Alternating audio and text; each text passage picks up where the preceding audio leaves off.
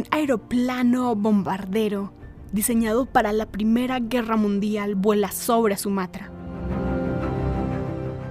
Toda Sumatra parece estar en fuego y de un lado a otro de la isla, granjeros queman selva y arroz para luego plantar en esos terrenos.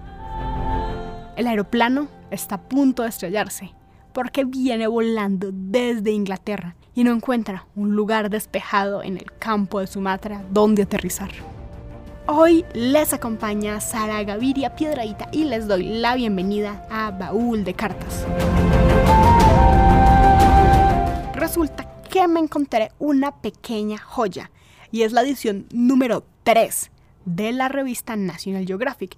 Este número fue publicado en marzo de 1921 y contiene, entre otras cosas, una narrativa personal del primer viaje aéreo que cubrió medio mundo, desde Londres hasta Australia, narrado por el piloto del avión.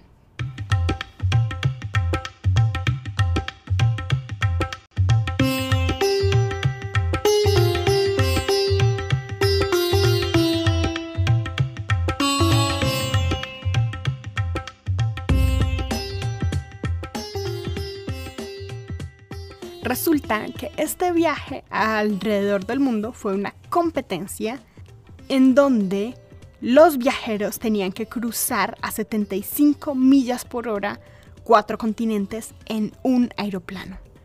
Todo empezó en 1913 cuando en Inglaterra se ofreció un premio de 10.000 libras al primero que cruzara en menos de 72 horas desde Londres hasta Australia. Y eso era bastante dinero, es como decir más de un millón de euros actualmente. Y ningún avión de 1913 ni de lejos era capaz de hacer algo así. Pero resulta que en la Primera Guerra Mundial se avanzó mucho en diseño y propulsión. Y para 1917, en respuesta a los bombarderos que atacaron Londres, el gobierno británico encargó a la empresa Vickers la construcción de un bombardero pesado. Se construyó el Vickers Beamy. Era un avión enorme para la época, y más si se piensa que está hecho de madera y de tela.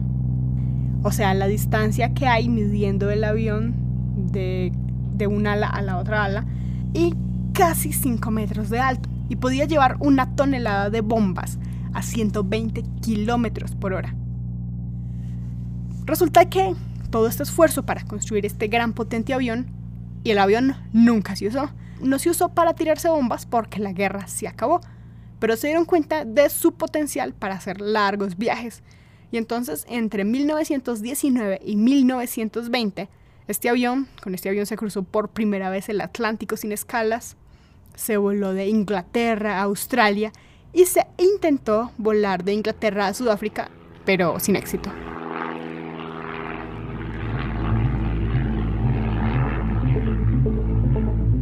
Estamos en Baúl de Cartas, hoy hablando de una competencia en 1919 organizada por el Imperio Británico, que premiaría con 10.000 libras al primer piloto que cruzara de Inglaterra a Australia en 30 días.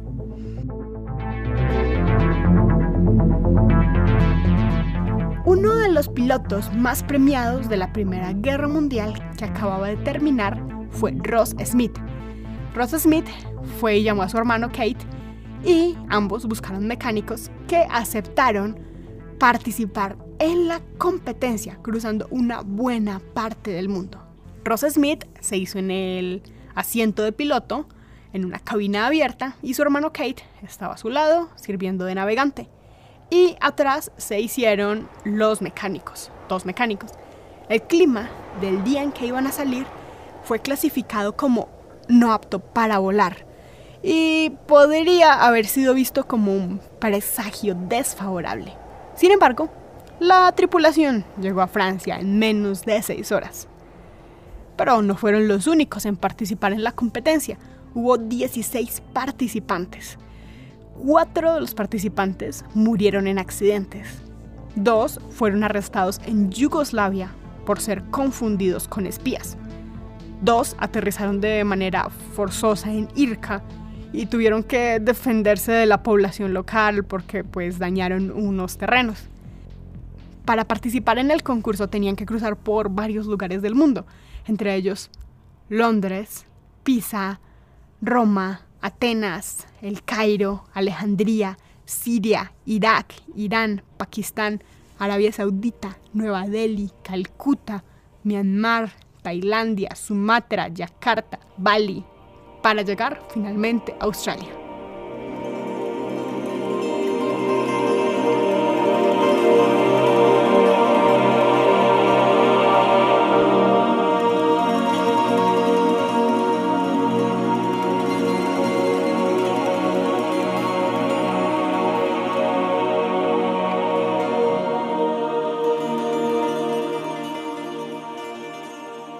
Casi cada tramo del vuelo después de eso fue una aventura. El aeroplano tuvo que ser expulsado del barro en Italia. Y en el Cairo, tras un cruce seguro del Mediterráneo, pues se abrió una grieta en una de las tuberías de agua de refrigeración. Y claro, tuvo que ser sellada. Más reparaciones siguieron en Irak. La recompensa fue unos días de buen tiempo y la oportunidad de volar por encima del Taj Mahal en la India. El desastre amenazó en Tailandia, donde Ross tuvo que aterrizar el avión en una pista despejada recientemente llena de pedazos de árboles, una vista previa de lo que estaba por venir.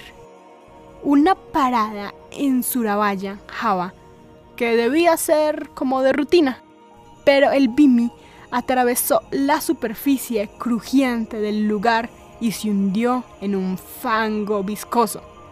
Cada vez que la tripulación desenterró el Bimi, se empantanó nuevamente.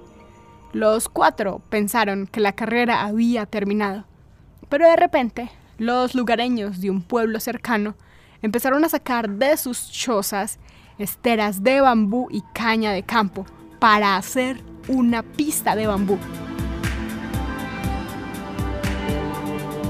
Espero que los pilotos le hayan compartido a la gente que les ayudó en su camino algo del cuantioso premio que, por el que estaban compitiendo.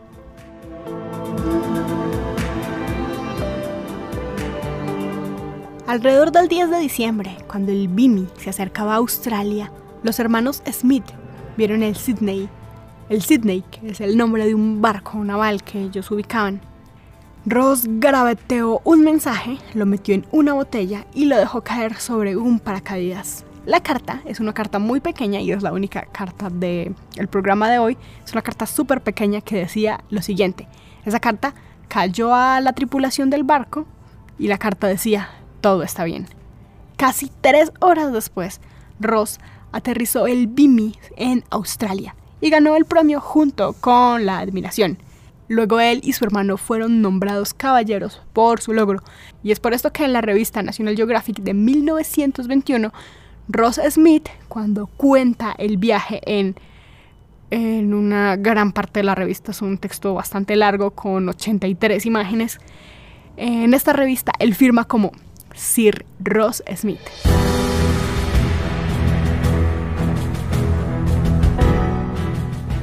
Por hoy hemos concluido nuestra aventura de un aeroplano de guerra andando por el mundo por el simple deseo de la aventura.